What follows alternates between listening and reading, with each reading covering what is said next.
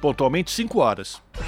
Começa agora Jornal Brasil Atual, edição da tarde. Produção em parceria com Brasil de Fato. As notícias que os outros não dão. Movimentos populares, política, direitos humanos, economia, mundo do trabalho, cultura e prestação de serviço. Jornal Brasil Atual. Edição da tarde. Olá, muito boa tarde. Hoje é segunda-feira, dia 19 de setembro. O inverno já está acabando, daqui a pouco tem eleição. Graças aos deuses e às Duas deusas. semanas, hein, Rafa? Duas semaninhas. semanas. Vamos lá. Começando mais uma edição do Jornal Brasil Atual. Eu sou Rafael Garcia, junto com Cosmo Silva. Na apresentação do Jornal Brasil Atual, edição da tarde. E estas são as manchetes de hoje.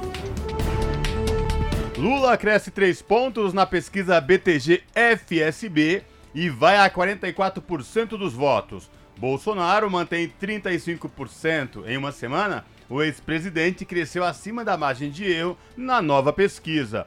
Em um eventual segundo turno entre Lula e Bolsonaro, o petista venceria com 52% dos votos contra 39% de Bolsonaro.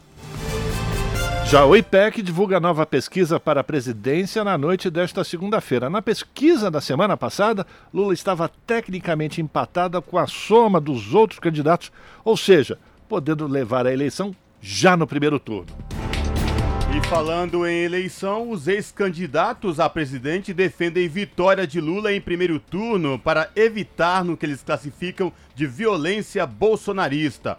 Reunião em São Paulo mostra a necessidade de uma reconciliação do Brasil consigo mesmo e interrupção de projeto fascista no país. E retomando o discurso golpista lá na Inglaterra, o Bolsonaro disse que as suas andanças pelo Brasil apontam para uma vitória em primeiro turno. E que, se caso uma derrota ocorra, é porque algo de anormal aconteceu dentro do Tribunal Superior Eleitoral.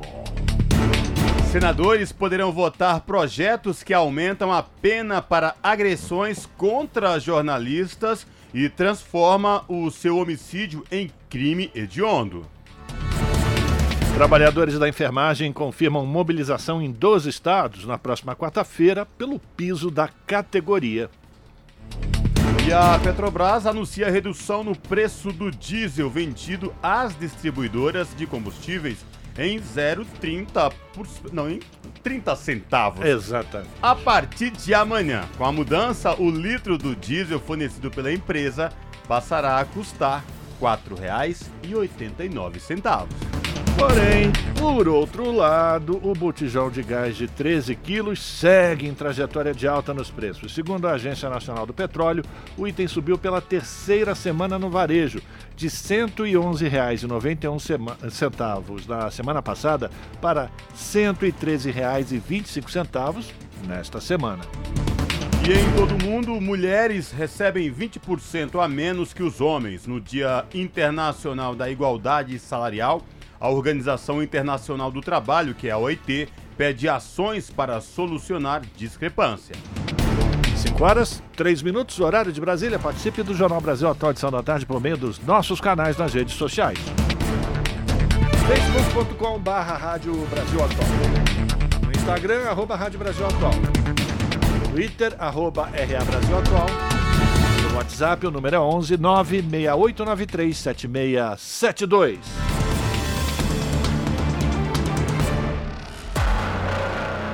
Você está ouvindo? Jornal Brasil Atual, edição da tarde. Uma parceria com Brasil de Fato. Na Rádio Brasil Atual. Tempo e temperatura.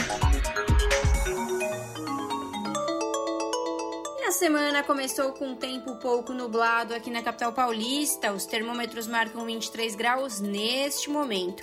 No período da noite não tem previsão de chuva. O tempo fica parcialmente nublado, mas durante a madrugada tem previsão de pancadas de chuva com intensidade fraca a moderada e a temperatura fica na casa dos 16 graus. Em Santo André, São Bernardo do Campo e São Caetano do Sul, segunda-feira parcialmente nublada, agora 20 graus. Na região do ABC Paulista não tem previsão de chuva nos períodos da noite e da madrugada. O tempo fica totalmente nublado e a temperatura cai, fica na casa dos 14 graus.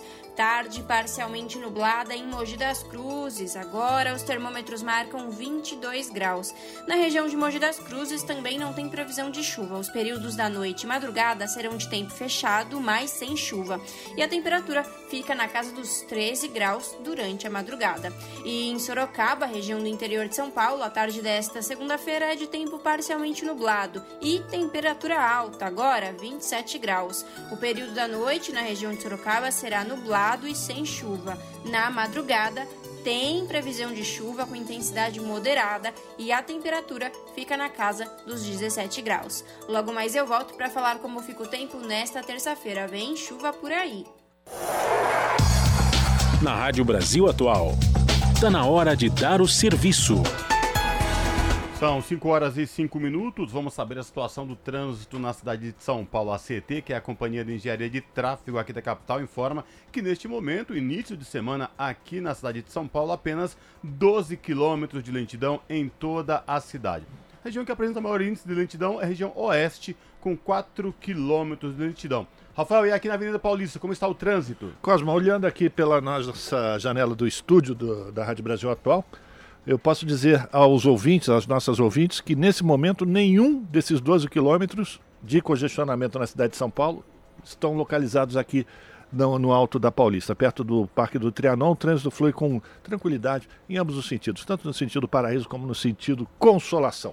E lembrando aos motoristas que hoje, por conta do rodízio municipal, não podem circular no centro expandido veículos com finais placa 1 e 2 situação de tranquilidade também no metrô da cidade de São Paulo. O metrô informa que todas as linhas operam em situação de tranquilidade para os passageiros e esta mesma situação se repete nos trens da CPTM, que é a Companhia Paulista de Trens Metropolitanos, que atende aí toda a capital e a região do Grande ABC. Todas as linhas em situação de tranquilidade para os passageiros. Situação de tranquilidade também para quem pretende pegar as rodovias Anchieta ou Imigrantes rumo à Baixada Santista. A Ecovias, que é a concessionária que administra o sistema Anchieta Imigrantes, informa que tanto para descer como quem vem da Baixada para a capital e para o ABC Paulista, trânsito tranquilo nas duas rodovias. Olá, Simoninha falando, aqui na Rádio Brasil Atual. As notícias que as outras não dão e as músicas que as outras não tocam. Que a solidão afundará. Jornal Brasil Atual. Edição da tarde. 5 horas e 7 minutos. E no melhor estilo mundo paralelo, o Bolsonaro afirmou em entrevista que suas andanças pelo Brasil apontam para uma vitória em primeiro turno e que, caso uma derrota ocorra, é porque algo anormal, nas palavras dele, aconteceu dentro do Tribunal Superior Eleitoral, responsável pela realização do pleito e a contabilização do resultado. O presidente tem lançado dúvidas sobre o, pleito, sobre o pleito desde 2021, antecipando uma possível contestação do resultado.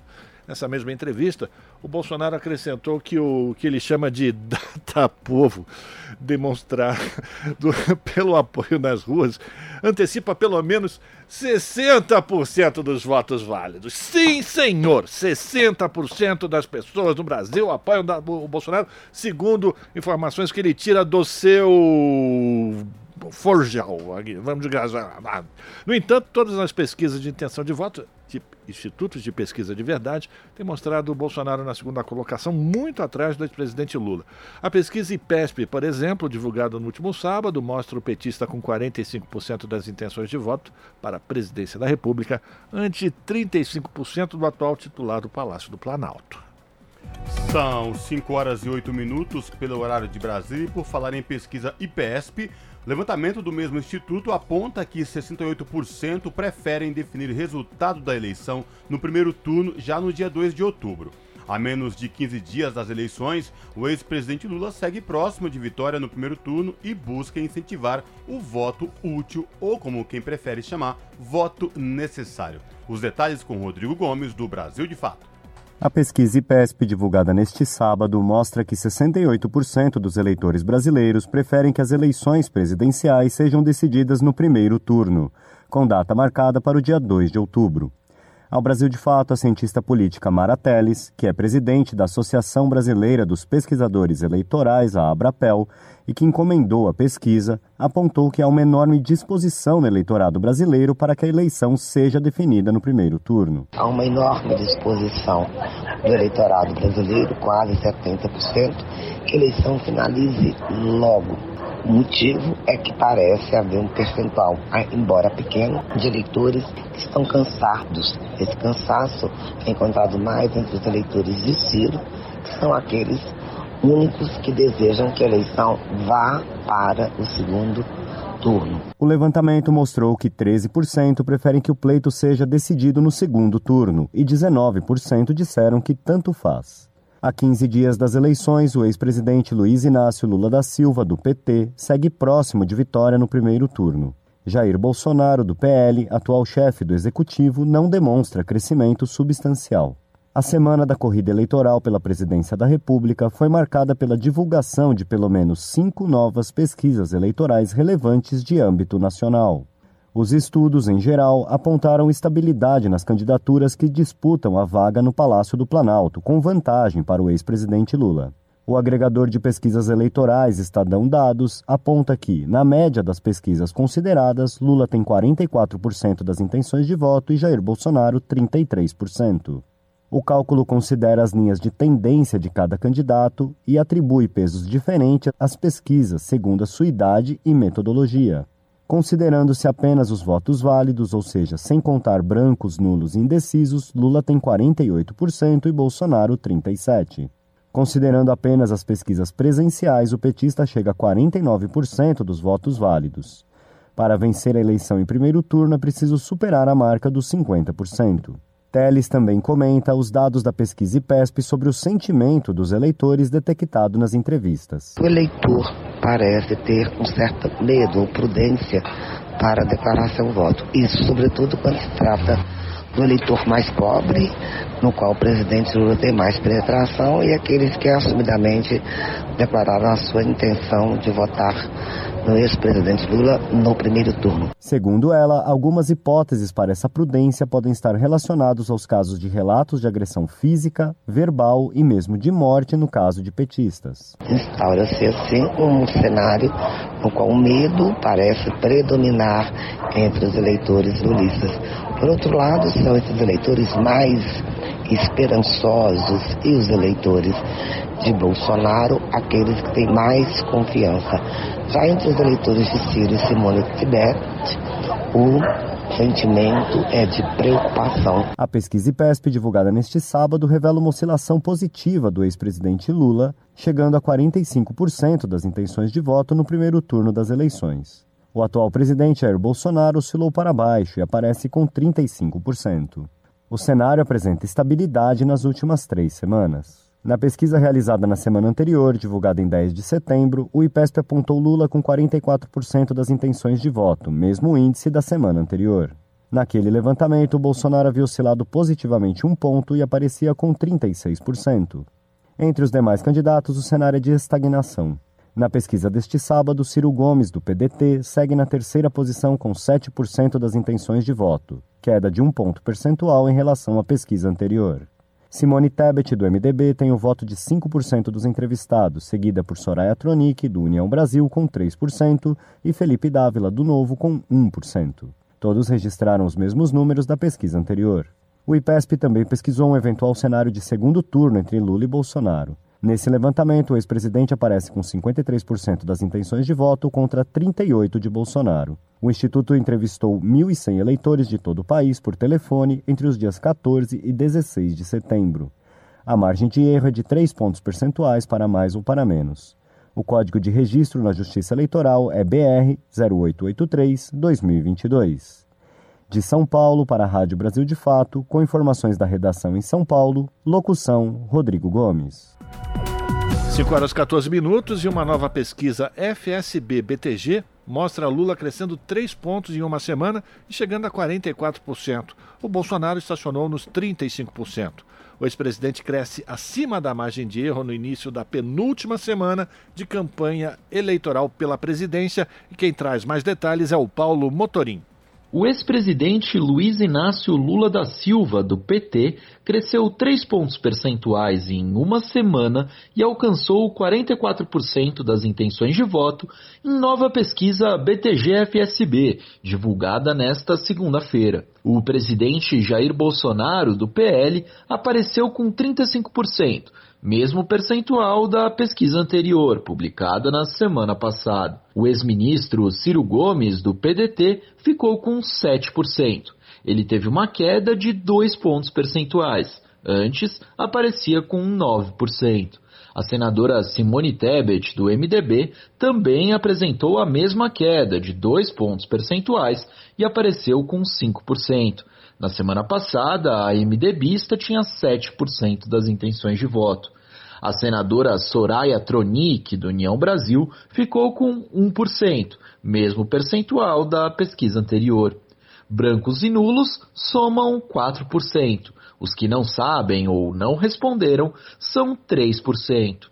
Felipe Dávila, do Novo, José Maria Imael, do DC, Vera Lúcia, do PSTU, Sofia Manzano, do PCB, Leonardo Pericles, da UP e Padre Kelmon, do PTB, não pontuaram na pesquisa. Na simulação de segundo turno entre Lula e Bolsonaro, o petista venceria com 52% dos votos e o presidente ficaria com 39%. Na semana passada, o placar era 51% a 38% para o ex-presidente. Segundo a pesquisa, Lula tem 45% de rejeição. No último levantamento, o petista marcou 47%. Bolsonaro registrou 55% de rejeição. Era, antes, 56%. Ciro Gomes marcou 48%. Antes, era 47%. A pesquisa realizou 2 mil entrevistas por telefone de 16 a 18 de setembro de 2022. Está registrada no TSE com o número BR 07560-2022. A margem de erro é de 2 pontos percentuais e o intervalo de confiança 95%. A pesquisa foi contratada pelo banco BTG Pactual. De Brasília para a Rádio Brasil de Fato, Paulo Motorim.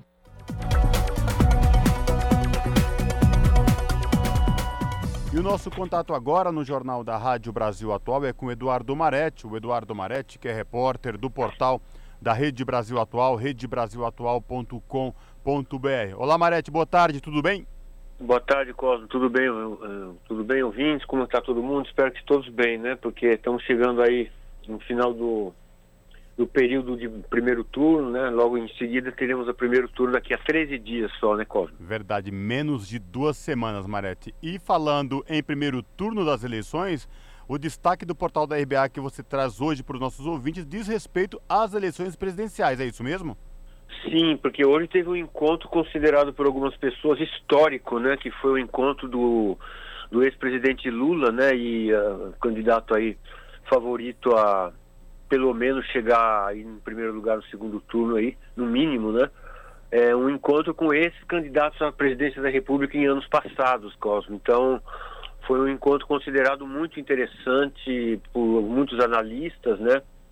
Ah, um, por exemplo, um, um, deles, um post do Vitor Marchetti, professor da federal do ABC aqui no, no ABC Paulista, que comentou assim com um post, né, falando para quem, como a gente falou tanto tempo em frente democrática, né, para derrotar Bolsonaro, aí está, né?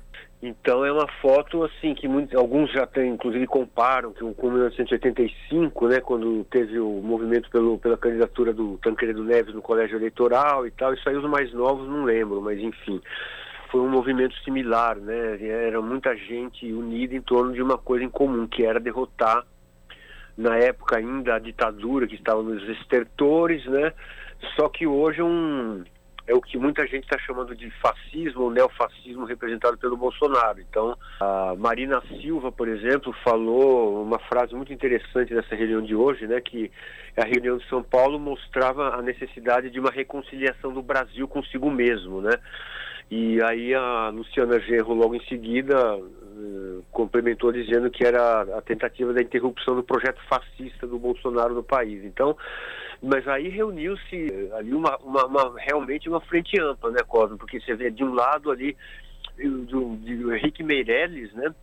É, de outro lado, Alckmin, e, e, no meio desse, desse retrato emblemático estava ali Fernando Haddad, Marina Silva, Cristóvão Buarque, que foi, né, foi ministro da Educação do, do próprio Lula, Luciana Genro mesmo, né?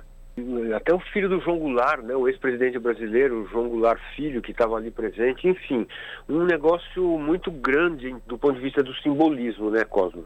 Marete, você trouxe essa questão dos ex-candidatos dessa reunião e o que me chamou a atenção é que todos, é, sem exceção, eles alertam para essa questão de, de, evitar mais violência bolsonarista nas eleições e que a eleição de Lula, ele vencendo no primeiro turno já, evitaria tudo isso. Algo que você destaca para a gente dentro dessas frases, dentro desse encontro aí, vai nessa linha mesmo de evitar mais violência e que o país reencontre aí, de fato, a democracia e todos possam se respeitar? Com certeza, Cosmo, porque é, exatamente a gente está assistindo a um processo de violência. É, esse processo que está existindo é, dentro de um processo eleitoral que o Brasil está vivenciando hoje, não, não existiu nem no pós-ditadura, de maneira nenhuma. Quando houve a abertura, que a gente chamava de abertura democrática, já no fim do governo Figueiredo, depois teve né, a eleição do Tancredo Neves no colégio eleitoral e tudo mais, aquilo ali foi desencadeou um processo, né, pelo qual o Sarney foi o, foi, acabou herdando o poder, né, porque o Tancredo morreu ali, de 85 mesmo, e, e depois, durante todo o período que foi amadurecendo no país até a eleição de 89, que foi a primeira primeira eleição para presidente direta depois da ditadura, não se viu violência, do, né, existia uma, uma, espécie de uma primavera democrática no Brasil, né? Então, assim, hoje o que a gente está assistindo é, é um assim, as pessoas estão com medo, né? Estão com medo de sair na rua com com adesivo do seu candidato, tem medo de adesivar carro, o seu carro, enfim. As pessoas assim estão verdadeiramente assistindo a um processo e não é à toa que existe esse temor. Você assiste, sabe muito bem, a gente assistiu aí horrorizados, vimos o assassinato lá do, do Marcelo Arruda, né, em, no início de junho, lá em Foz do Iguaçu. São episódios de violência, são relatados quase cotidianamente, a gente sabe, ainda não, não pode medir isso do ponto de vista de, de uma pesquisa, de um estudo mais aprofundado, mas a gente sabe que outro dia, por exemplo, Fernando Haddad, orientado até pela Polícia Federal, cancelou um evento, né, se não me engano, acho que em, Ribeirão Preto, aqui em São Paulo. E esses episódios são cada vez mais preocupantes. Então, é, e pessoas comuns, né, que, que vivem assédios, violência. A gente está assistindo, por exemplo, é, pesquiseiros, a gente falava antigamente pesquiseiros, pessoas que fazem pesquisa, né, do Datafolha sendo agredidas verbalmente, ameaçadas, né. Então, assim, é um clima muito complexo, muito essa violência, é, então é exatamente isso que os, os, os ex-candidatos que se reuniram hoje com o PT, com o Lula e tudo mais, estavam destacando isso. Foi muito enfática a Luciana Genro e o Cristóvão, Cristóvão Buarque nesse sentido, de dizer que a, é, o segundo turno pode ser até uma irresponsabilidade, já que é, a violência tende a crescer, entendeu? Então, assim, o Bolsonaro ele vai, o bolsonarismo, né? Ele, ele vai, ele, as armas e a violência não é só física, né? A violência é também moral. As pessoas estão andando na rua são ameaçadas por é muito complicado, Cosmo. Então é por isso que assim está se insistindo nessa, nessa e já não é mais nenhuma coisa assim. Ah, mas o, Lula está com medo do, do quê, não sei o quê. Não é isso. É, está toda a sociedade civilizada né, tá com medo de violência, porque a violência é assustadora. E o Bolsonaro, por exemplo, agora lá na Europa, amanhã ele vai para os Estados Unidos, né? Tá indo hoje, eu acho. Tá, ele vai se reunir com líderes da extrema direita aí, da, o principal deles é, é o da Polônia, né? É, é, é uma situação que a gente não vê há muito tempo, né? um, um clima de medo dentro de um processo eleitoral é inédito, entendeu? Marete. Desde Marete, você Desde... acredita que esse encontro hoje em São Paulo fortalece ainda mais aquela questão do voto útil e necessário? Uns falam voto útil, outros voto necessário já agora em 2 de outubro, e aí for, é, é, meio que força eleitores de Ciro Gomes a pensar e repensar esse voto? Então, é exatamente o que, o que se falou hoje, o Lula próprio falou, né, que ele falou, eu sempre quis ganhar a eleição no primeiro turno e nunca consegui porque né, tinha adversários ali. Acontece que agora é uma necessidade, como enfatizou o, o Cristóvão Buarque, é, é, é, uma, é uma, quase uma irresponsabilidade você levar uma eleição nesse clima de violência para o segundo turno, porque a gente não sabe o que está esperando o país num, num, processo de 28 dias, de quatro semanas nesse contexto, né? Então, por isso que, né, então tem os eleitores do Ciro Gomes, né? Eu conheço várias pessoas, eu tenho até amigos e tudo que que estão resistindo em, com aquele discurso que, que a gente sempre ouviu, não, mas no primeiro turno você vota no seu candidato, no segundo você opta pelo, por um processo mais amplo. Agora, não estamos num momento desse, entendeu? Então não seria, não é à toa que está de um lado é, Henrique Meirelles, do outro lado, é, imagina, como você pode imaginar que ia estar no mesmo palanque, se a gente pode dizer assim, Guilherme Boulos e Henrique Meirelles, Geraldo Alckmin e Luciana Genro, né?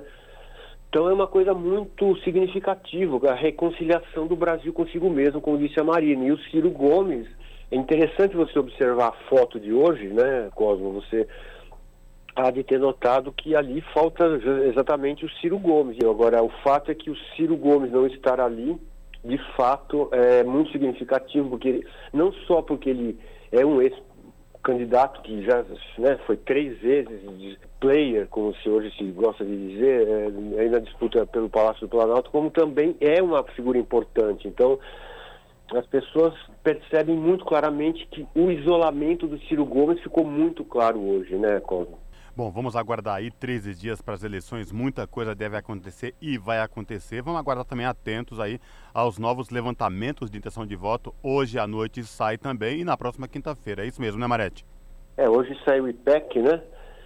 E na próxima quinta-feira o Datafolha, que por ser um, uma pesquisa de, de, ampli, eh, de maior amplitude do ponto de vista de amostragem, né? O Datafolha está entrevistando cerca de 6 mil pessoas, né? Então é uma amostragem muito ampla. Então é por isso que o Datafolha, entre outros motivos, é, é, é o instituto cuja pesquisa é mais aguardada aí, né, na, nesse, nesse atual momento. Bom, eu reforço aí o convite para os nossos ouvintes aqui no Jornal da Rádio Brasil Atual acessarem o portal da Rede Brasil Atual, redebrasilatual.com.br e conferir na íntegra esta reportagem. Marete, obrigado mais uma vez por falar aqui com os nossos ouvintes. Espero falar contigo em uma próxima oportunidade, viu? Abraço.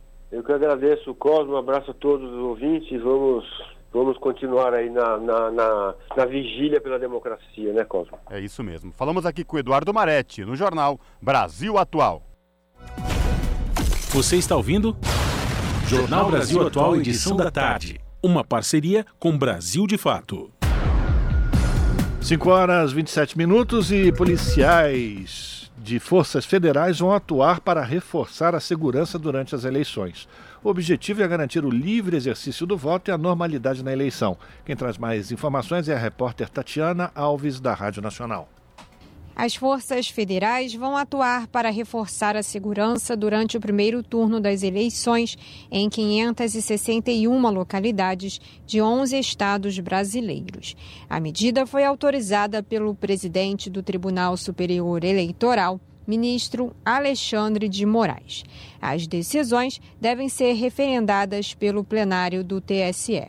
No Rio de Janeiro, os militares devem atuar em 167 localidades nos 92 municípios do estado. Também foram concedidos pedidos dos tribunais regionais eleitorais do Acre, de Alagoas, Amazonas, Ceará, Maranhão, Mato Grosso do Sul, Mato Grosso, Pará, Piauí e do Tocantins. Entre as solicitações estão apoio logístico, inclusive em terras indígenas. O direito ao auxílio das forças federais está previsto em lei desde 1965.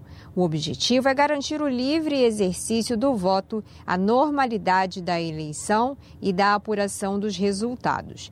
Os pedidos aprovados pelo TSE são encaminhados ao Ministério da Defesa órgão responsável pelo planejamento e execução das ações. As forças federais são compostas por militares do Exército, da Marinha e da Aeronáutica. Além da segurança, o grupo desempenha outras funções, entre elas a de distribuição de urnas com uso de helicóptero ou barcos em comunidades ribeirinhas, aldeias indígenas ou em locais de difícil acesso nos quais só é possível chegar pela água ou pelo ar. Da Rádio Nacional, no Rio de Janeiro, Tatiana Alves. São 5 horas e 29 minutos. E depois de fazer ontem campanha política na Inglaterra, Jair Bolsonaro participou hoje em Londres do funeral da rainha Elizabeth II.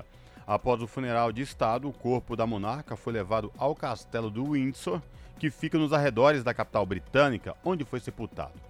Acompanhado pela primeira-dama Michele Bolsonaro, o presidente brasileiro também compareceu, nesta segunda-feira, à recepção oferecida pelo ministro dos Negócios Estrangeiros do Reino Unido, James Cleverly.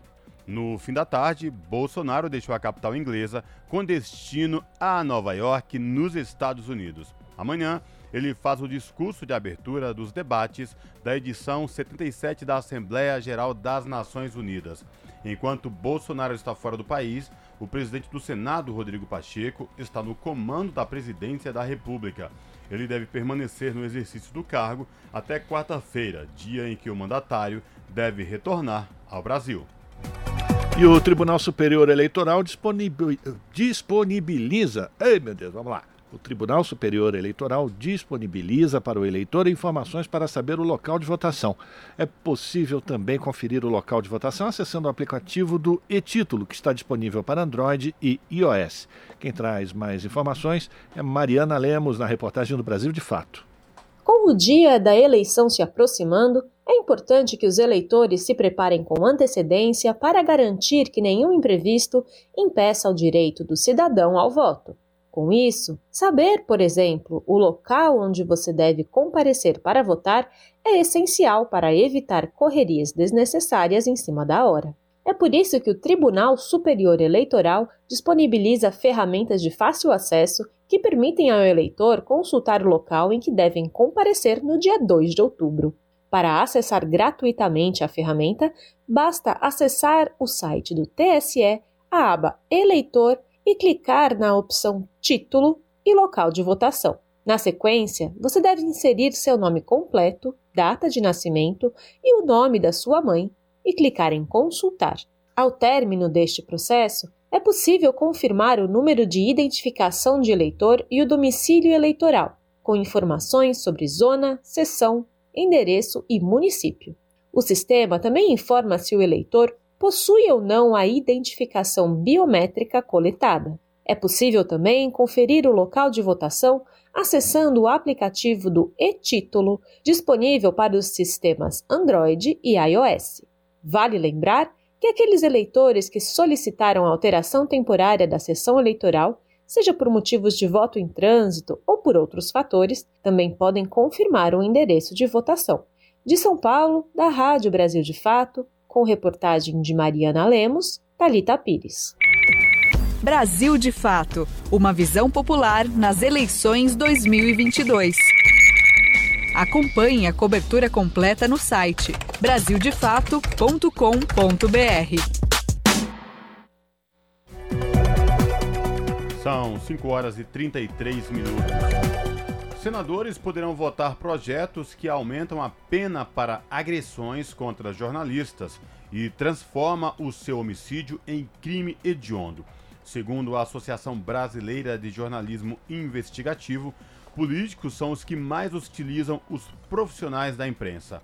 Mais informações com Érica Christian.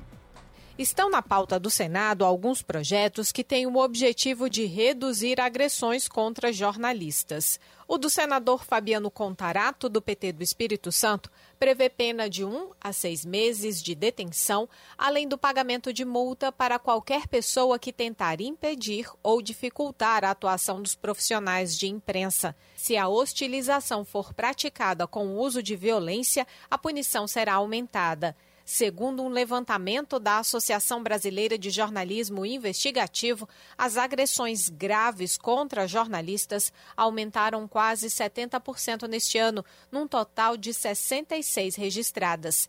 Ainda de acordo com a Abrage, dos 291 ataques em geral, 209 foram proferidos por políticos ao se solidarizar com a jornalista Vera Magalhães, atacada pelo deputado estadual de São Paulo Douglas Garcia, Fabiano Contarato considerou que o legislativo deve garantir o trabalho da imprensa. Jornalistas precisam de ação do Congresso para serem protegidos contra os constantes ataques à sua dignidade e honra e ao seu direito de trabalhar e informar. É do interesse público que repórteres, editores, colunistas, âncoras, fotógrafos, cinegrafistas tenham total e ampla liberdade para registrarem e noticiarem os acontecimentos. O Estado Democrático de Direito não sobrevive quando a hostilidade se transforma em arma para tentar silenciar opiniões, dados ou fatos que desagradem a um determinado grupo. Já o projeto do senador Everton do PDT do Maranhão aumenta em até dois terços a pena para crimes violentos contra jornalistas e familiares.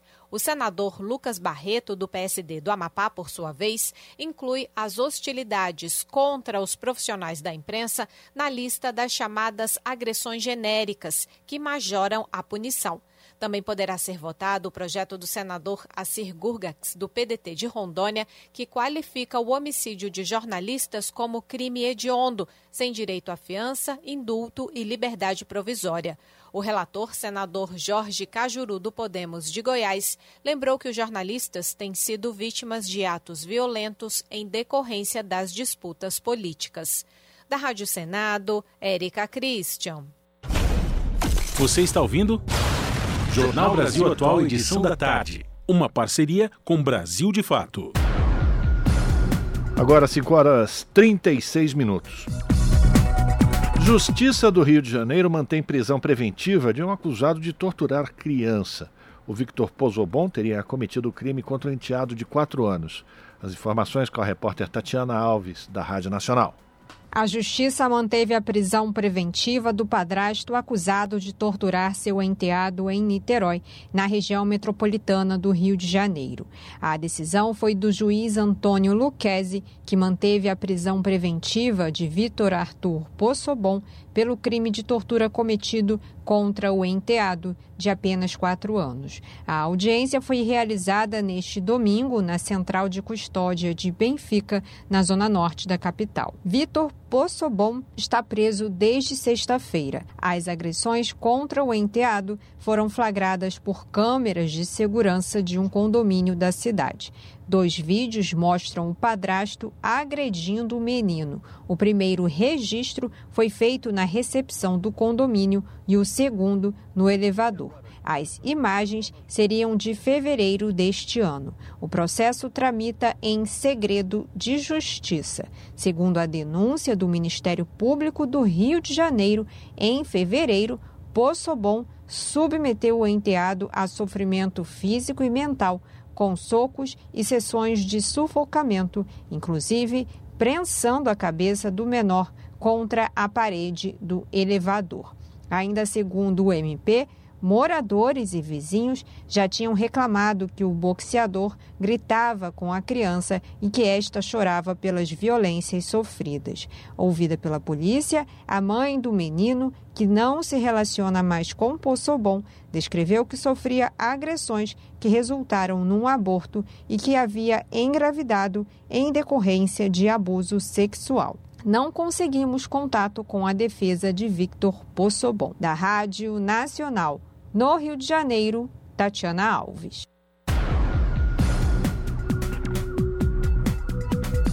E agora, aqui no Jornal Brasil Atual, nós vamos reapresentar a entrevista que foi feita pelo nosso colega Cosmo Silva, que de segunda a quinta-feira apresenta o Jornal Brasil Atual, mas também ele é o âncora, junto com a Ana Rosa Carrara, do Revista Brasil TVT, que neste final de semana conversou com o jornalista Tiago Erdi, que junto com Juliana Delpiva realizaram matéria mostrando as mágicas que o clã Bolsonaro consegue realizar para conseguir adquirir 51 imóveis com dinheiro vivo.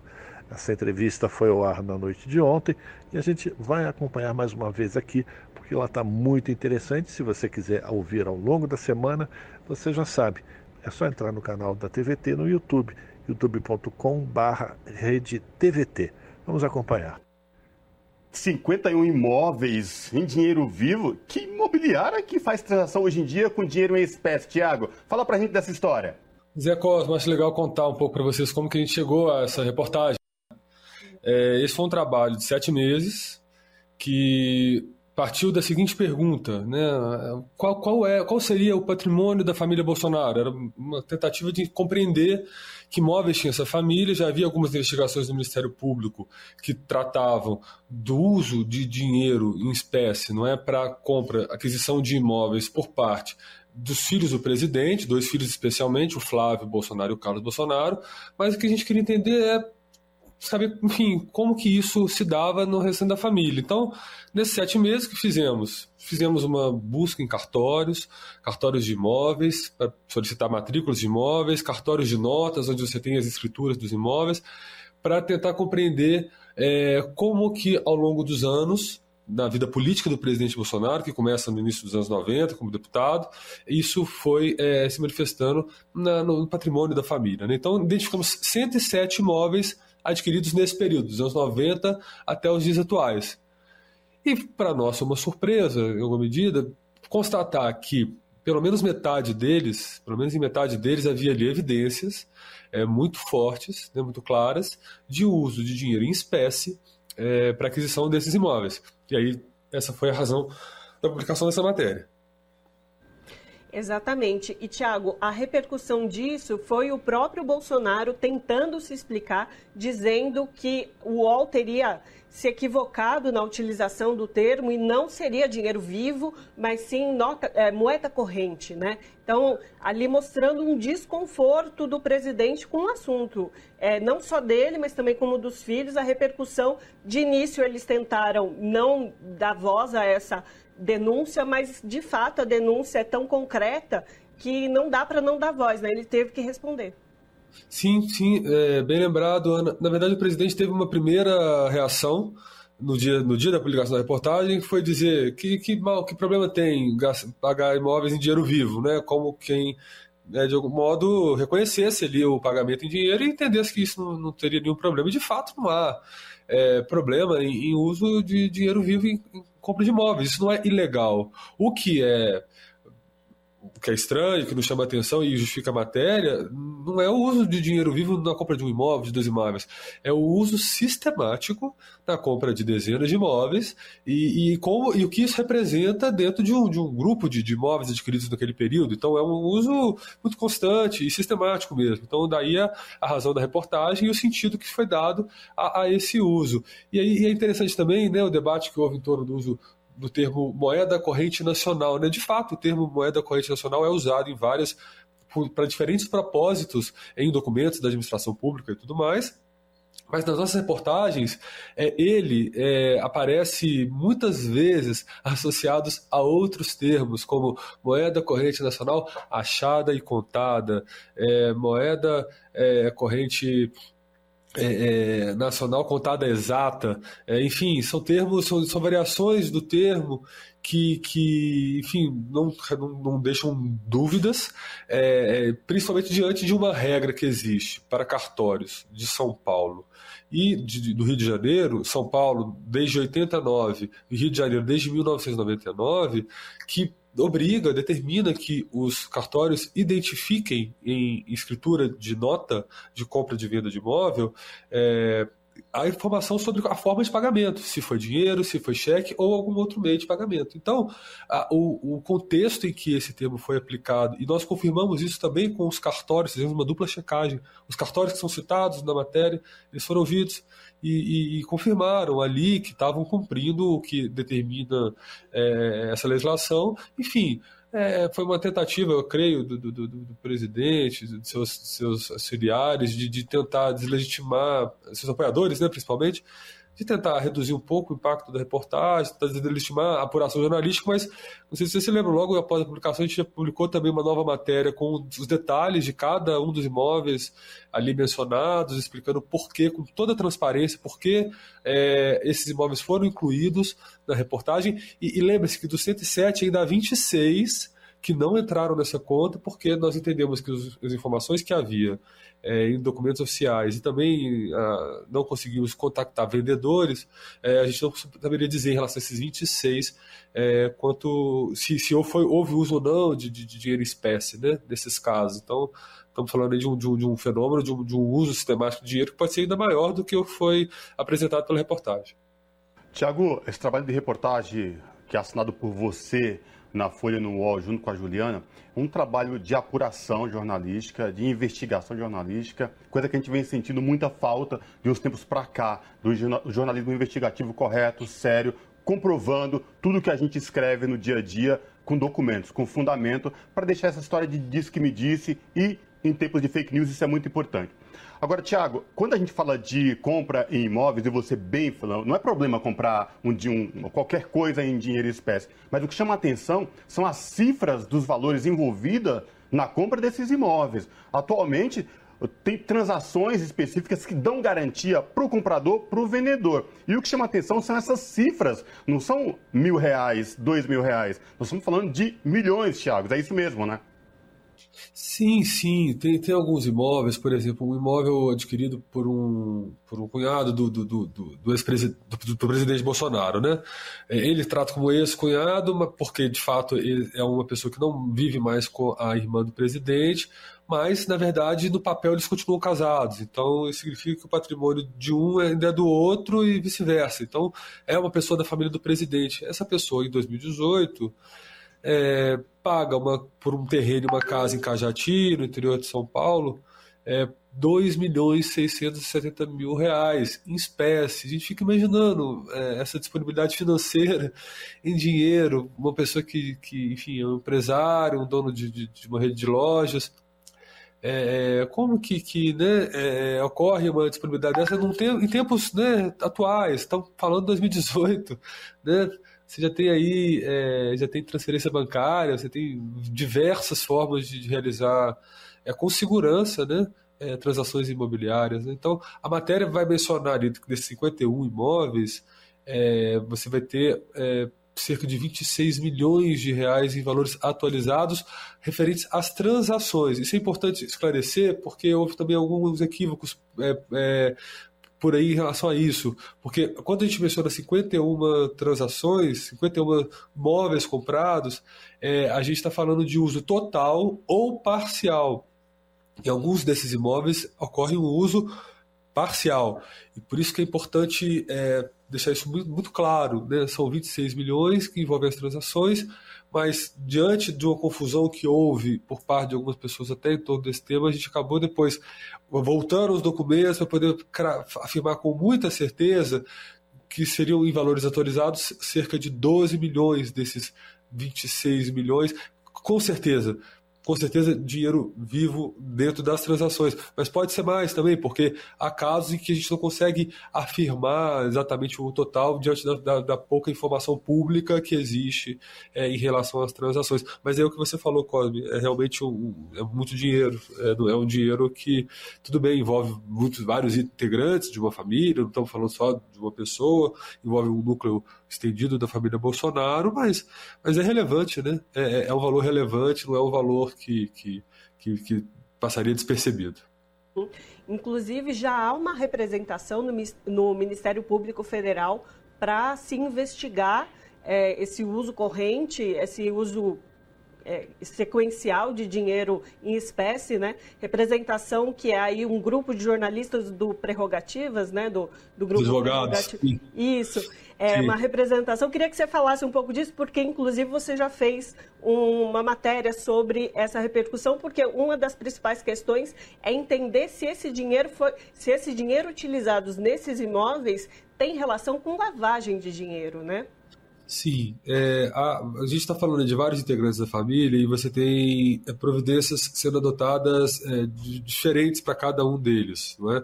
o, o caso dos filhos do presidente, o Flávio, e o Carlos, é, que tiveram é, quebras de sigilo bancário e investigações do caso das Sachadinhas, é, provas que foram anuladas pelo STJ, mas que levaram a investigação a ser a, a, estaca zero. Então a investigação começou do zero e, em tese, ela está ocorrendo, né? enfim, então o, o, que, o que há de, de, de possível uso de, de, de dinheiro vivo para lavagem de dinheiro, né, é, para ocultar uma, uma ação é, é, criminosa, possivelmente criminosa, que era o caso a rachadinha, do, que, que paira como grande investigação relacionada aos filhos do presidente.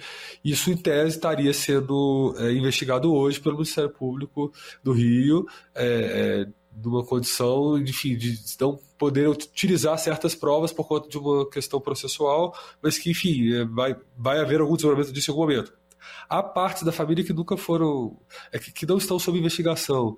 É, você tem o Eduardo, que teve também algum indício de, de uso de, de, dinheiro espécie, mas não houve investigação. A, a, a mãe do, dos filhos do presidente, que esse, ex-esposa do Bolsonaro, que também não teve é, muita investigação sobre, sobre a sua participação é, em parte desses, dessas suspeitas que aqui é, existe em torno do uso de dinheiro vivo é, em, em, certos períodos, né? isso sendo identificado em quebras de sigilo. É, então, isso é algo que honestamente, não, se, se há alguma investigação em curso a gente não sabe, está em sigilo.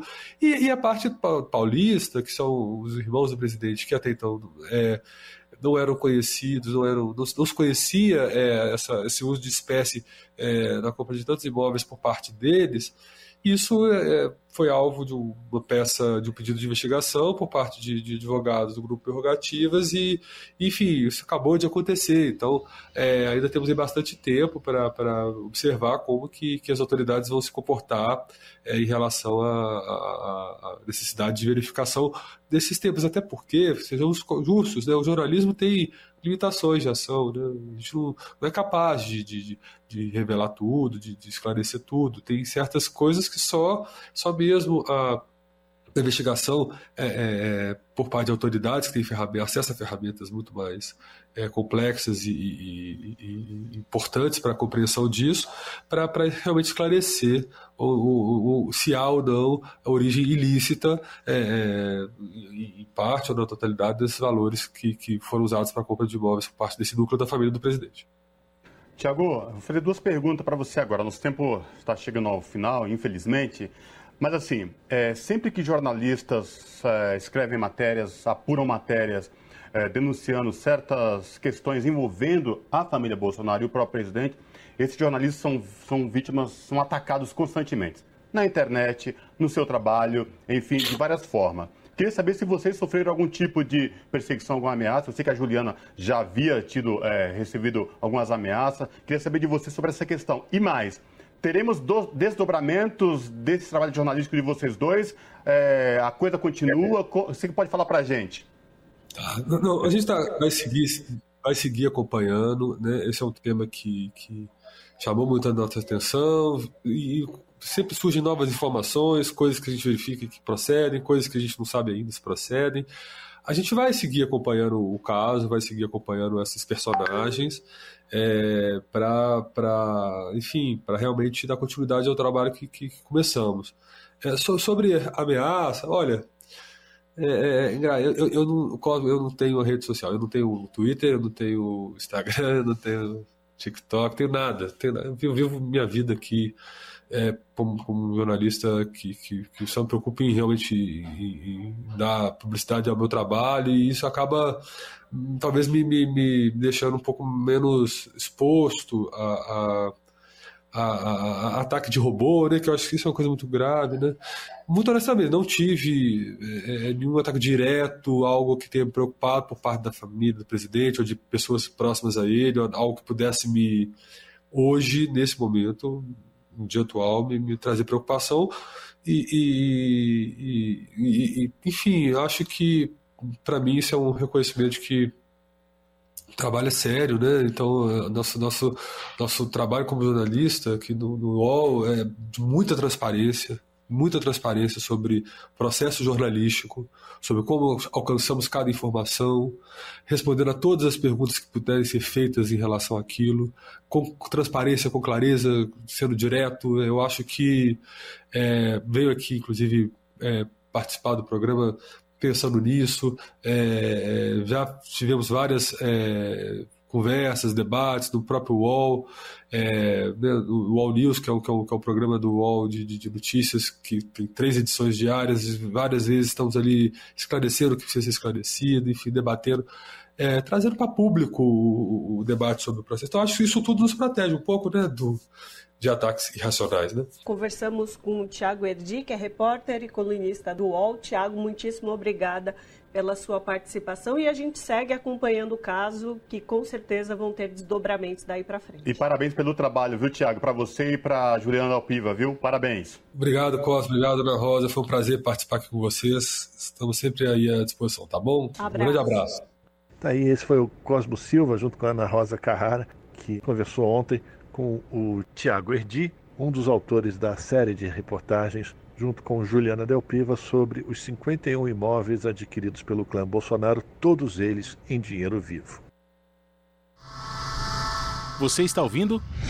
Jornal Brasil Atual, edição da tarde. Uma parceria com Brasil de Fato. São 5 horas e 55 minutos e a gente mudando de assunto agora, falando sobre a vacinação contra a Covid-19, porque a vacina para crianças de até 4 anos foi finalmente aprovada pela Anvisa. O processo para aprovação teve início no dia 1 de agosto e quem traz informações é o Lucas Por Deus Leão. A vacina contra a Covid para crianças de 6 meses a 4 anos de idade foi autorizada no Brasil. A Agência Nacional de Vigilância Sanitária aprovou a vacina da Pfizer para esse público em um processo que teve início no dia 1 de agosto a área técnica da Anvisa analisou dados e estudos clínicos conduzidos pelo laboratório da Pfizer e consultou entidades médicas, como a Sociedade Brasileira de Infectologia, de Imunologia e de Pediatria, entre outras, e concluiu que a vacina da Pfizer para crianças entre 6 meses e 4 anos é segura e eficaz no combate ao coronavírus. O epidemiologista da Fiocruz da Amazônia, Jessen Orelana, opinou que a imunização dessa faixa etária é importante não apenas para evitar óbitos e casos graves ou leves entre essas crianças. Nos ajuda a caminharmos em direção a o controle da epidemia de Covid-19 é a chamada imunidade coletiva por via vacinal. A única, aliás, que é reconhecidamente efetiva, que, portanto, não tenho dúvida que, ao mesmo tempo que é uma medida positiva, é uma medida atrasada, mas que vai se reverter em benefícios para o controle da epidemia de Covid-19 no Brasil. A vacina para esse público terá uma tampa de cor vinho para diferenciar das doses para as demais faixas etárias. A vacina deve ser aplicada em três doses de 0,2 ml cada. As duas primeiras devem ser administradas em um intervalo de três semanas entre elas e a terceira dose deve ser aplicada pelo menos oito semanas após a segunda. Com autorização da Anvisa, cabe agora ao Ministério da Saúde decidir sobre a incorporação da vacina no calendário de imunizações. A pasta ainda não se manifestou sobre o tema. Da Rádio Nacional em Brasília, Lucas Por Deus Leon. São 5 horas e 57 minutos. Projeto que tramita no Senado determina que autistas tenham laudo com validade indeterminada. A intenção é evitar que seja necessário comprovar a condição periodicamente. As informações com Pedro Pincer, da Rádio Senado. O autismo é uma condição neuropsíquica constitutiva que acompanha a pessoa por toda a vida. Terapias podem ajudar no desenvolvimento de habilidades sociais e autocuidado, e treinos de sensibilidade visual, auditiva, gustativa e tátil podem diminuir desconfortos que costumam acompanhar o transtorno do espectro autista.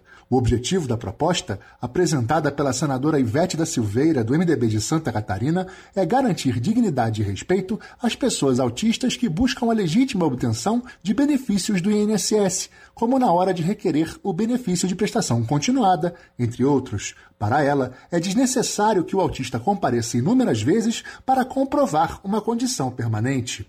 E isso demanda dos pais dela cada vez que precisam fazer algum tipo de exame, qualquer outra coisa, precisa ir de novo no SUS confirmar que ela tem o espectro autista.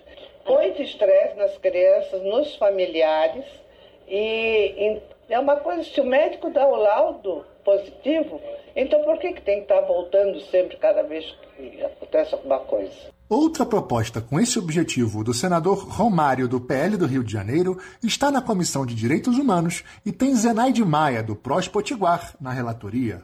Da Rádio Senado, Pedro Pincer. A pluralidade de ideias e a informação confiável nunca foram tão necessárias. Você que gosta do conteúdo jornalístico produzido pela Rádio Brasil Atual e pela TVT tem uma missão muito importante: dar o seu apoio para que nossa voz continue cada vez mais forte. Jornalismo independente, com responsabilidade com a notícia e com a democracia, só é possível com a participação e o apoio popular. Acesse o site catarse.me/tvt, faça a sua assinatura e nos ajude com sua contribuição. Rádio Brasil Atual e TVT. Compromisso com a notícia. Compromisso com você. Pontualmente 18 horas. Rádio Brasil Atual. Para sugestões e comentários, entre em contato conosco por e-mail redação@jornalbrasilatual.com.br ou WhatsApp DDD 11 96893 7672. Acompanhe a nossa programação também pelo site redebrasilatual.com.br.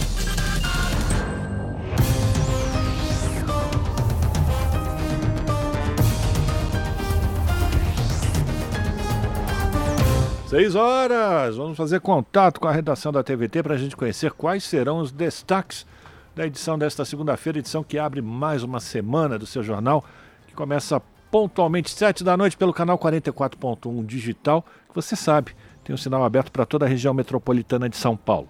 Quem vai trazer os detalhes da edição de hoje é a apresentadora Ana Flávia Quitério.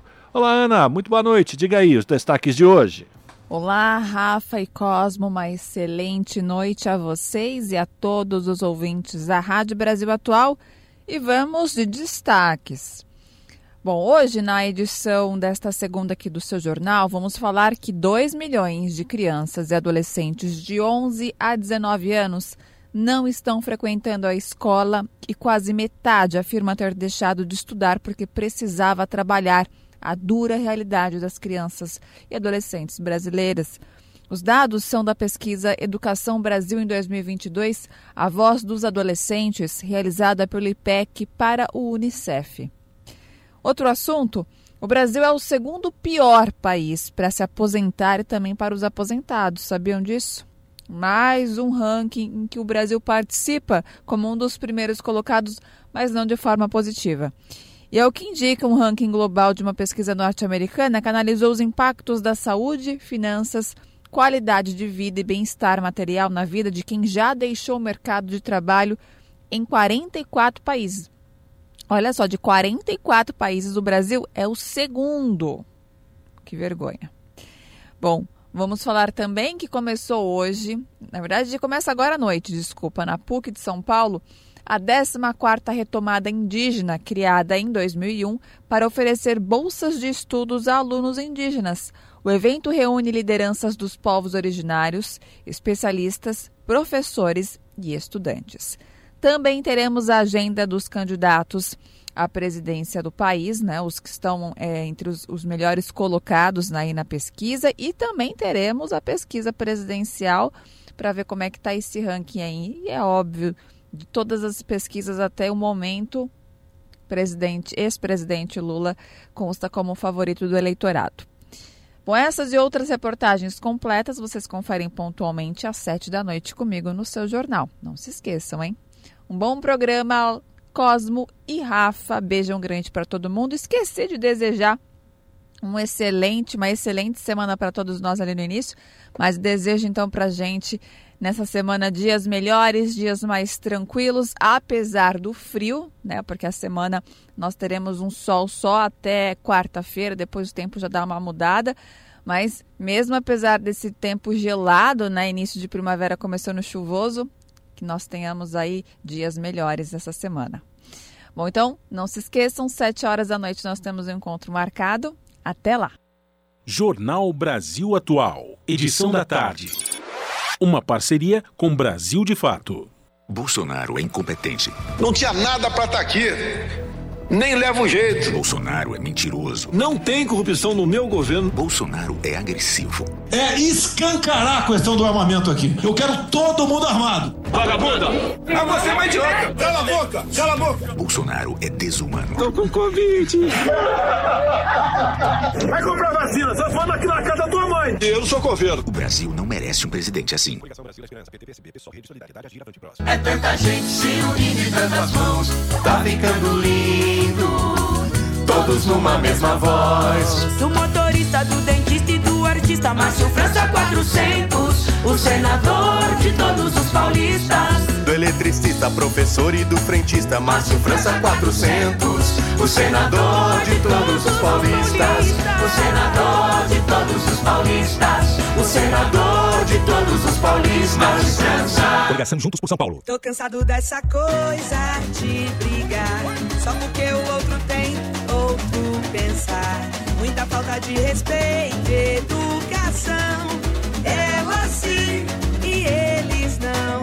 Eles não e ela sim. Simone sim. Eles não e ela sim. Pro Brasil sorrir de novo. Ela sim. É que ela é Simone, presidente do Brasil. Coligação Brasil para Todos. Um senador tem que lutar em Brasília pelos interesses do seu estado, mas nem todos pensam assim. Tem candidato querendo defender os interesses do PT, já outro candidato para defender a família Bolsonaro. E São Paulo, quem defende? Eu, meu nome é Edson Aparecido. Eu sou candidato a senador. Porque não faz sentido São Paulo mandar 716 bilhões para Brasília e só voltar 47. Eu sou o Rodrigo, o novo governador. A gente precisa de um Edson, senador para São Paulo. Vote Edson Senador 155. Coligação São Paulo para frente. Eu sou o Rodrigo, o novo governador. O que, que você faz quando tem uma dúvida? Checa no Google, né? Vai lá, dá um Google no meu nome, Rodrigo Garcia. Você vai descobrir que eu tô há 27 anos trabalhando por São Paulo. Trabalhei com cinco governadores diferentes. Casei com a minha primeira namorada, a Lu. Tenho três filhos. Você vai ver também que eu tenho quatro cachorros, dois coelhos e um gato. E lá em casa, todos convivem muito bem. Eu tô aqui para proteger São Paulo dessa guerra política que só atrasou o Brasil. Então vai, dá um Google aí. Rodrigo é pra frente. Coligação São Paulo para frente. Astronauta brasileiro, Marcos Pontes, meu senador. Eu voto o astronauta Marcos Pontes porque ele foi um ótimo ministro e ele vai ser o melhor para a educação do nosso país. O Marcos Pontes ele tem capacidade de estudo, de coragem e é o que a gente precisa. Ele é muito forte, é nosso herói. Dia 2 de outubro eu vou votar no astronauta Marcos Pontes 222. Marcos Pontes é 222. São Paulo Pode Mais. Republicano, PSB, PL, PTB, PSC, PMN. Suplente professor Alberto Silange Maganhato. Eu sou o Rodrigo, o novo governador. O que, que você faz quando tem uma dúvida? Checa no Google, né? Vai lá, dá um Google no meu nome, Rodrigo Garcia. Você vai descobrir que eu tô há 27 anos trabalhando por São Paulo. Trabalhei com cinco governadores diferentes. Casei com a minha primeira namorada, a Lu. Tenho três filhos. Você vai ver também que eu tenho quatro cachorros, dois coelhos e um gato. E lá em casa, todos convivem muito bem. Eu tô aqui para proteger São Paulo dessa guerra política que só atrasou o Brasil. Então vai, dá um Google aí. Rodrigo é pra. Coligação São Paulo para frente. É 10. Pensar diferente é entender que a mulher pode cuidar de verdade da própria vida, decidir o que quer sem perguntar para ninguém. É assim que o Tarcísio pensa. Foi ouvindo e conversando com vocês, mulheres, que criamos juntos o programa SP Mulher. O programa irá facilitar o crédito, dar capacitação e criar oportunidades para que o sonho do negócio próprio se realize. Alô, Bolsonaro. Tô fechado com o Tarcísio. Tarcísio é 10. Tarcísio é 10. Quem conhece, gosta. Coligação São Paulo Pode Mais. Eu sou o deputado estadual Marcos Damásio e na Assembleia Legislativa trabalho em benefício de várias cidades. Conto com o seu voto para continuar lutando e defendendo os interesses de Mogi das Cruzes, do Alto Tietê e demais regiões do nosso querido estado de São Paulo. Para deputado estadual, vote Marcos Damasio, 22222, 22222. Peço a vocês que votem nos candidatos da nossa coligação. As notícias que os outros não dão.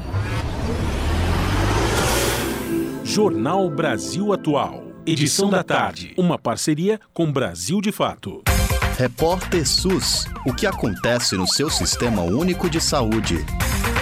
Dados do último boletim Infogripe, produzido pela Fundação Oswaldo Cruz, mostram que entre o final do mês de julho e agosto deste ano, houve uma redução no número de casos registrados de síndrome respiratória aguda grave entre crianças e adolescentes de alguns estados. Segundo o pesquisador Marcelo Gomes, coordenador do Infogripe, os dados iniciais não sugerem um aumento de casos de Covid-19, ainda que a doença seja prevalente entre os casos com resultado positivo para a SARS-CoV-2. Nós observamos né, que é, houve um, um aumento é, quase que simultâneo, inclusive, né, das mais diversas regiões do país, desde a região sul até o Nordeste, em alguns estados do Norte também, né, com um aumento expressivo né, no número de casos de síndrome respiratória aguda grave nas crianças e adolescentes ali no final de julho, né? E coincide justamente com o quê? Com o final das férias escolares. Marcelo destaca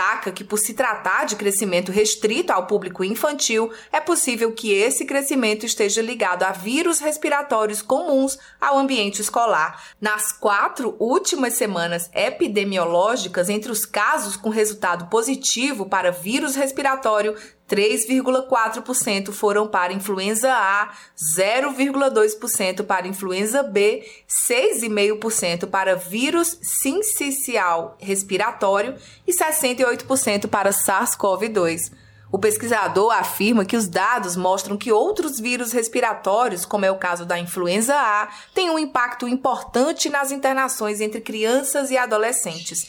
Nesse sentido, o pesquisador reforça a necessidade de melhorar o ambiente escolar, a qualidade da ventilação e a circulação de ar nas salas de aula. Por isso, Gomes também aponta que o uso da máscara deve ser incorporado como hábito em determinadas situações. Qualquer pessoa que está com qualquer sinal de, de, infecção respiratória, né? Então tá, tá tossindo, tá espirrando.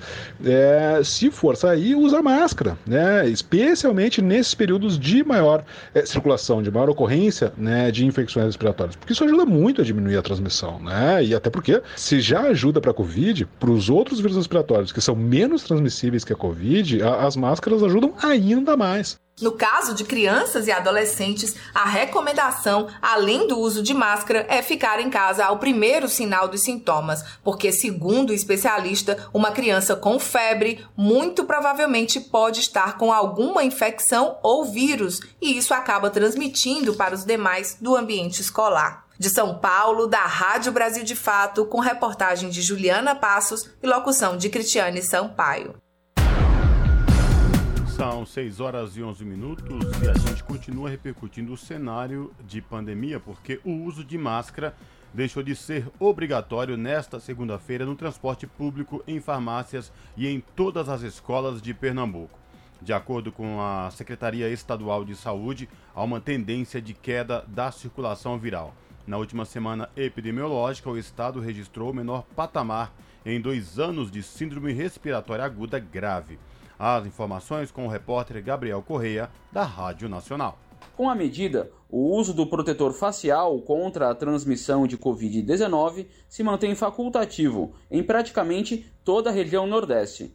Na semana passada, foi a vez de o Ceará flexibilizar o uso de máscaras no transporte público. Em agosto, outros estados, como o Rio Grande do Norte, também flexibilizaram o uso de máscaras em locais fechados. Entretanto, no Piauí, o protetor facial permanece obrigatório no transporte coletivo e em qualquer espaço para idosos, gestantes e imunossuprimidos. Desde o primeiro semestre, Bahia e Sergipe dispensaram a obrigatoriedade das máscaras. Já os estados do Maranhão e da Paraíba vincularam a liberação apenas em cidades que atingissem 70% de cobertura vacinal, com duas doses ou a dose única do imunizante contra a Covid. A maior parte dos municípios já ultrapassaram essa meta, mas ainda há cidades com cobertura pouco acima da metade. De acordo com as secretarias estaduais de saúde. Em Alagoas, a decisão sobre o uso de máscaras em ambientes fechados ficou a cargo de cada prefeitura.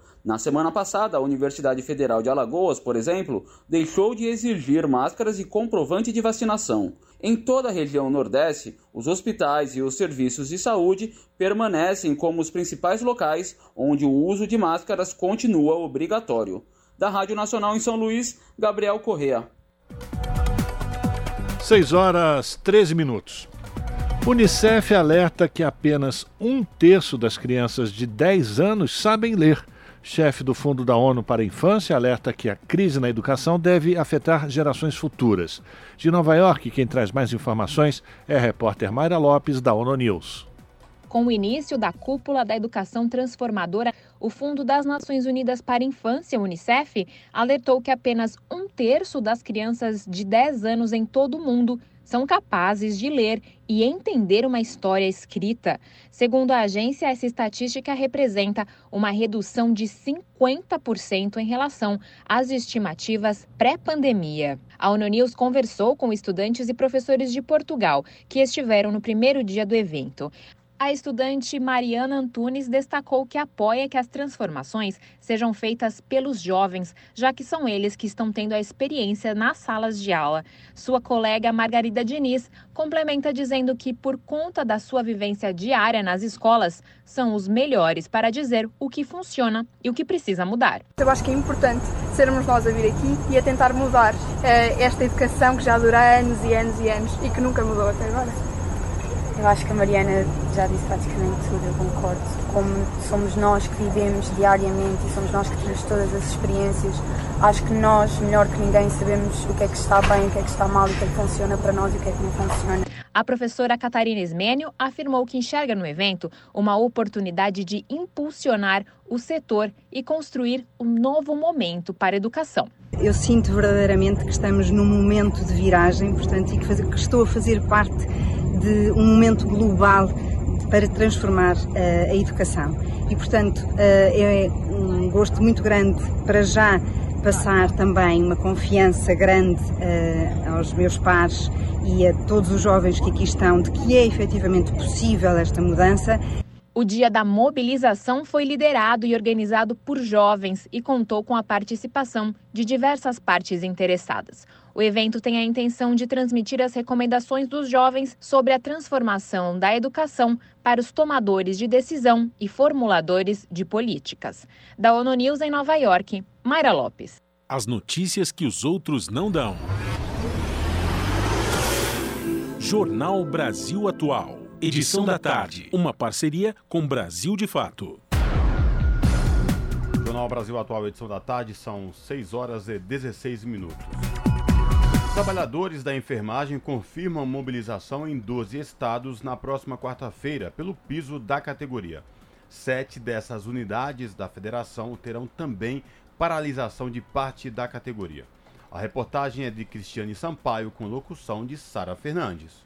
Sindicatos que reúnem trabalhadores da enfermagem já confirmaram mobilizações em defesa do piso nacional da categoria em 12 estados na próxima quarta-feira, dia 21.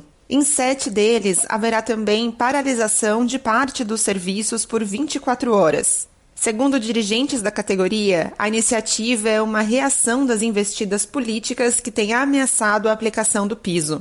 A medida entrou em vigor em agosto por meio da Lei 14.434, mas foi suspensa pelo Supremo Tribunal Federal após pedido da Confederação Nacional de Saúde, Hospitais, Estabelecimentos e Serviços, a CN Saúde. A entidade reúne empresários do setor privado.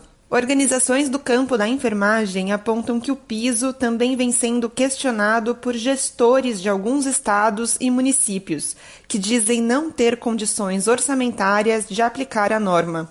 Diante do impasse provocado pelo julgamento do STF, que encerrou na sexta-feira, dia 16, com um placar de sete votos a quatro pela suspensão do piso, trabalhadores do segmento começaram a articular novas mobilizações em protesto pela volta da medida. Os estados de Sergipe, Paraíba, Rio Grande do Norte, Espírito Santo, Minas Gerais, Bahia e Distrito Federal terão mobilizações com paralisação nesta quarta-feira, 21. Já em São Paulo, Rio Grande do Sul, Alagoas e Acre, foi aprovada apenas mobilização dos trabalhadores para chamar a atenção para a causa.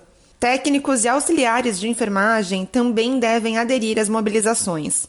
De São Paulo, da Rádio Brasil de Fato, com reportagem de Cristiane Sampaio. Locução: Sara Fernandes. 6 horas 18 minutos e em todo o mundo mulheres recebem 20% a menos que os homens. No Dia Internacional da Igualdade Salarial, a Organização Internacional do Trabalho pede ações para solucionar essa discrepância. A coalizão é liderada por agências da Organização das Nações Unidas e parceiros, incluindo a ONU Mulheres. De Nova York, as informações com Mônica Grayley. Mulheres que fazem o mesmo trabalho que homens, mas que recebem 20% a menos que eles, em média, em todo o mundo. Este é o problema que a Organização Internacional do Trabalho, OIT, quer solucionar com base numa parceria público-privada. O alerta é feito nesse Dia Internacional da Igualdade Salarial para identificar as causas e pedir mais transparência nas medidas para equiparar salários entre os trabalhadores de ambos os sexos. A retificação dessa disparidade é exigida pela Coalizão Igualdade Salarial Internacional, EPIC, na sigla em inglês. O movimento é liderado pela OIT, ONU Mulheres e parceiros. Para as agências da ONU, a diferença salarial entre um homem e uma mulher que fazem o mesmo trabalho tem fatores básicos como educação, jornada, habilidades e experiência, mas grande parte do problema se deve à discriminação baseada em gênero. Além disso, as mulheres são também as mais afetadas pela pandemia de Covid-19. Em muitos casos, as perdas trabalhistas para elas ameaçam reverter décadas de avanços na direção de uma igualdade de gênero. Um novo estudo da OIT, Legislação sobre Transparência Salarial e Implicações para as Organizações de Trabalhadores e Empregados, revela que medidas de transparência salarial podem ajudar a enfrentar o abismo no pagamento de homens e mulheres e reduzir as desigualdades no mercado. Funcionários poderão negociar melhor e empregadores terão como identificar e responder à discriminação que acaba por afetar negativamente suas próprias empresas e reputação. Da ONU News em Nova York, Mônica Gray. São 6 horas e 20 minutos. A Petrobras anunciou hoje a redução no preço do diesel tipo A, vendido às distribuidoras de combustíveis em 30 centavos a partir de amanhã. Com a mudança, o litro do diesel fornecido pela empresa passará a custar R$ 4,89. A queda no preço equivale a 5,78% e, segundo a estatal, acompanha a evolução dos preços de referência e é coerente com sua prática de preços. A Petrobras explica ainda que, como o diesel vendido nos postos tem uma mistura obrigatória de 20% de biodiesel, a parcela do diesel A no preço final passará de R$ 4,67 em média para R$ 4,40 a cada litro vendido. E, por outro lado, o botijão de gás de 13 quilos segue em trajetória de alta de preços. Segundo a Agência Nacional do Petróleo, o item subiu pela terceira semana no varejo, de R$ 111,91 na semana passada para R$ 113,25 nesta semana, uma alta de 1,19%. E também começou nesta segunda-feira o pagamento do Auxílio Brasil de 600 reais, referente a setembro, para quase 21 milhões de beneficiários, 450 mil famílias a mais do que em agosto deste ano, ou seja, um acréscimo de 2,2%. Neste mês, porém, não haverá liberação do Vale Gás de 100%, o benefício que é bimestral e é pago somente em meses pares. Você está ouvindo? Jornal Brasil Atual, edição da tarde. Uma parceria com Brasil de Fato. 6 horas e 22 minutos. Jovens pesquisadores criam teclado digital para 40 línguas indígenas. As informações com o repórter Eduardo Cupertino, da Rádio Nacional. É verdade que a revolução digital aproximou as pessoas, mas o padrão no sistema de escrita dos teclados pode acelerar o processo de extinção das línguas indígenas. Pensando em meios de preservar a língua e a cultura indígena, jovens pesquisadores criaram um teclado digital batizado de Linklado. Com caracteres que formam o vocabulário de mais de 40 línguas indígenas da Amazônia. Um dos idealizadores do projeto é o estudante Juliano Portela, de 18 anos, que conta como o teclado virtual funciona. Por exemplo, no, nos celulares, ele funciona exatamente igual o teclado comum do seu dispositivo. A diferença é que ele tem um layout diferente e que tem os caracteres especiais, tem os acentos, o acento grave, acento agudo, acento circunflexo, que eles podem ser combinados em cima das letras para formar umas combinações de caracteres diferentes que só tem nas línguas indígenas. E atualmente, mais de 40 línguas, com em torno de 200 mil falantes no geral, podem ser afetados por esse projeto. Entre esses 200 mil falantes que serão positivamente afetados pelo projeto, está Josmar Pinheiro Lima, de 35 anos, que pertence à tribo indígena Tuyuca. Ele participou do desenvolvimento do projeto e conta como o teclado contribui na cultura dos povos originários. A importância desse teclado para a gente, para mim em particular, ao meu povo, Tínhamos em dificuldade em, em, alguns caracteres, geralmente o cortado e cortado, acentuações gráficas que geralmente a língua portuguesa não utiliza nos teclados convencionais. Então isso para a gente é um facilitador muito evolutivo do decorrer dos anos, através da tecnologia em avanço, a gente findemos ficando para trás. O teclado, ou melhor, Linklado, está disponível para ser baixado em celulares Android gratuitamente na loja de compras do próprio celular com supervisão de Nádia Fadiani, da Rádio Nacional em Brasília, Eduardo Cupertino. São 6 horas e 24 minutos e o efetivo da Força Nacional do Vale do Javari está em queda livre desde as mortes de Bruno e Dom.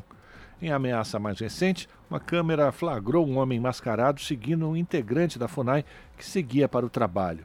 A reportagem é de Murilo Pajola.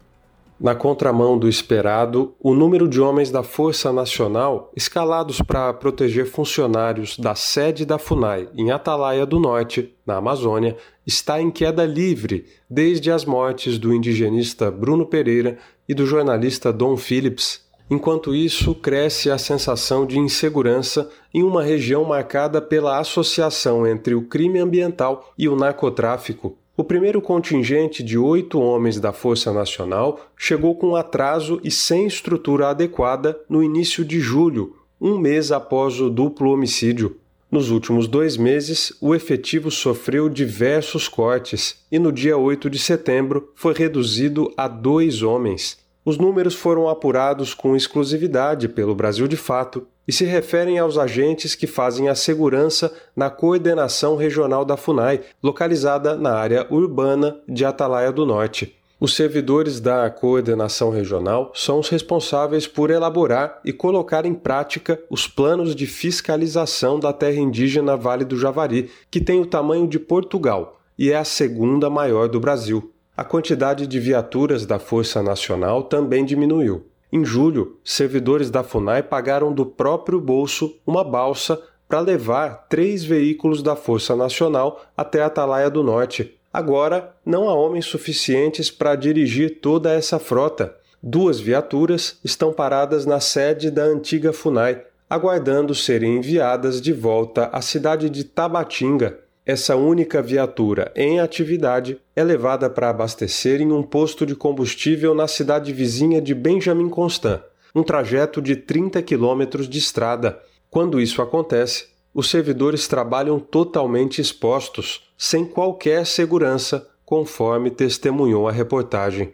Em Atalaia do Norte, acumulam-se relatos de ameaças e movimentações suspeitas. Na mais recente, Câmeras de segurança da sede da FUNAI registraram um homem dirigindo uma motocicleta sem placa. No vídeo, ele aparece seguindo um integrante da FUNAI que chegava ao trabalho. Como o efetivo é insuficiente, o servidor foi orientado pelos agentes da Força Nacional a registrar um boletim de ocorrência e a circular menos na cidade. As bases da FUNAI dentro do território indígena começaram a receber agentes há cerca de um mês uma delas é a base Curuçá, onde há intenso fluxo de criminosos ambientais e narcotraficantes. A instalação, porém, tem um efetivo cinco vezes menor do que o preconizado pelo próprio comando da Força Nacional. O comandante da Força Nacional no Vale do Javari, o tenente Adelson Vale Santos, reconheceu que o local deveria contar com no mínimo 20 agentes cinco vezes mais do que o efetivo em atuação na base. A reportagem perguntou às assessorias de imprensa da FUNAI e do Ministério da Justiça quantos homens foram enviados para cada base dentro da terra indígena, mas não obteve resposta. Segundo agentes da Força Nacional ouvidos pela reportagem, também faltam armamentos adequados. O Brasil, de fato, ouviu, em condição de anonimato, um agente da Força Nacional. Ele atuou em Atalaia do Norte e disse que os agentes foram enviados sem logística nem estrutura. Ele diz também que os agentes enviados à Atalaia do Norte tentaram um diálogo com a cúpula da Força Nacional, mas nunca conseguiram. O integrante da Força Nacional não quis dar entrevista nem ser identificado, mas disse que busca um país melhor, independente de bandeiras, e também afirmou que estava em Atalaia do Norte para trabalhar para todos sem desigualdades. De Lábrea, no Amazonas, para a Rádio Brasil de Fato, Murilo Pajola. Você está ouvindo? Jornal Brasil Atual, edição da tarde. Uma parceria com Brasil de Fato. Pois é, não vai dar tempo para mais nada. A gente tem que encerrar essa edição do Jornal Brasil Atual, que teve trabalhos técnicos dele, Fábio Balbini, na produção a Juliana Almeida. Aqui na apresentação, Cosmo Silva. E este que vos fala, Rafael Garcia. Você fica agora com o papo com o Zé Trajano e a partir das sete da noite pela TVT você acompanha o seu jornal. Gente, a todos, todas, uma ótima segunda-feira. Fiquem em paz e amanhã, a partir das 5 da tarde, nós retomamos mais uma edição do Jornal Brasil Atual. A todos, um bom final de segunda-feira. Até lá!